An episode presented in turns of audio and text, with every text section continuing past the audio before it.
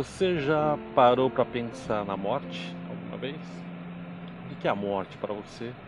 Qual é a sua relação com a morte? Ou você foge do assunto, não gosta, pode pensar, tem medo? Todos nós temos medo. Eu tenho medo. Mas qual é a nossa relação com a morte? É disso que a gente vai falar hoje.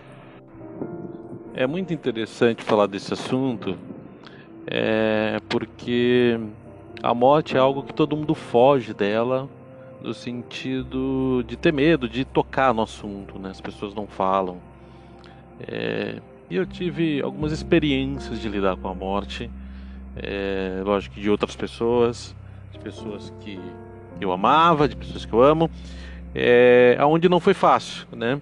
Mas eu vou falar um pouco mais, de uma forma mais, mais abrangente. Não quero tocar em coisas pessoais, mas sim eu vou falar de coisas mais abrangentes, para não ficar um troço tão, tão chato também.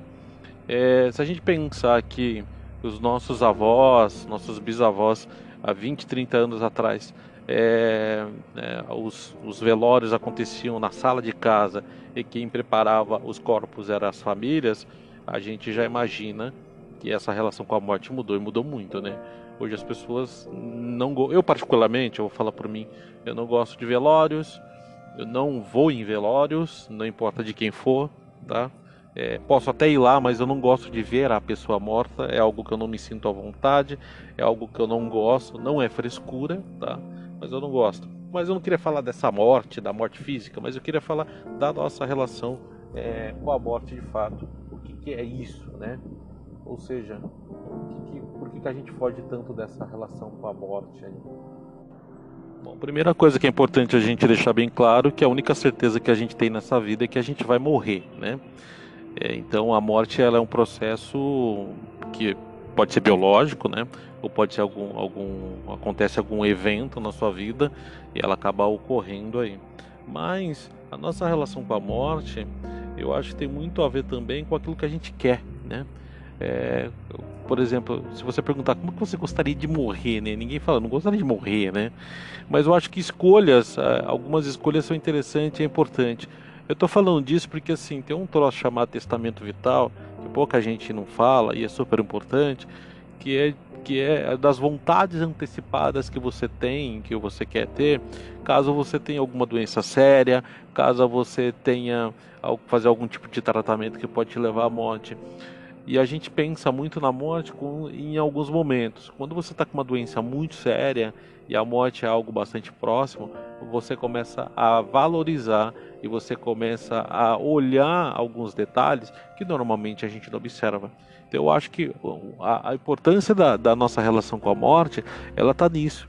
Em, em, a fala de morte não é falar sobre finitude, né?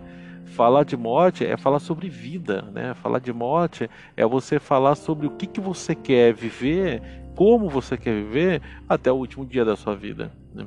Eu acho que isso é de extrema importância é, assim, sabe, a gente poder de fato lidar com essa situação, que não é uma situação fácil muitas vezes, mas que a gente possa viver de forma intensa, de forma densa, é, de forma visceral, que é, a gente pode fazer as coisas que a gente ama, que a gente gosta, que nos faz bem e que de alguma forma é, vai, vai nos fazer é, estar feliz, né? Ou seja, isso é falar de morte também, né? Não é sobre finitude. Falar de morte é falar sobre vida. E eu, hoje eu tenho essa relação com a morte nesse sentido, né? Qual o legado que eu quero deixar? O que, que eu quero fazer? Como que eu vou lidar com isso, né? E é isso que eu tenho pensado é, há algum tempo já. É claro que isso né, é, se dá muito pelo meu trabalho. Né? Depois que eu comecei a lidar com envelhecimento, com a geriátrica e gerontologia, onde eu acabei tendo a morte mais perto, e é um tema bastante comum né, né para quem trabalha na área do envelhecimento, a minha relação com a morte mudou muito. O que me fez é, mudar muito minha relação com a morte também foi a morte da minha irmã, né, a Rosinha, e depois a minha avó Rosa, é, mais ou menos três anos atrás. E é, a relação da minha avó com a morte era muito bacana, porque ela falava de forma muito aberta o que ela queria, o que ela não queria os mais velhos eles não têm essa dificuldade tão grande de falar de morte como os mais jovens têm, né? Então é, eu queria deixar essa reflexão hoje para vocês sobre, né? Você sabe o que, o que é um testamento vital, né? O que é uma é, vontade antecipada, né? Em vida, na verdade, né? Por, por exemplo, é, eu, eu não gostaria, caso eu ficasse doente, de ter tratamentos invasivos. Se é algo que eu não, não vai me melhorar, se é algo que eu já tenho certeza de um diagnóstico que vai acontecer, eu não gostaria de, de tratamentos invasivos para gerar mais dor ou para é, é, expor a família ainda mais, sabe? É, uma vez eu ouvi um, um, um relato do seguinte: hospital não é lugar de vida, e hospital não é lugar de morte, né? Ou seja, não é um lugar para viver e não é um lugar para morrer. E isso é muito importante a gente é, muitas vezes pensar, é, caso a gente tenha alguma doença, alguma coisa séria, de como a gente quer lidar com isso, né? Eu não gostaria de forma alguma de gerar trabalho para as pessoas que eu amo, para a família, para outras pessoas. Eu não gostaria de forma alguma de, de gerar custos, aonde a família vai, vai, vai acabar é, se enrolando financeiramente, né?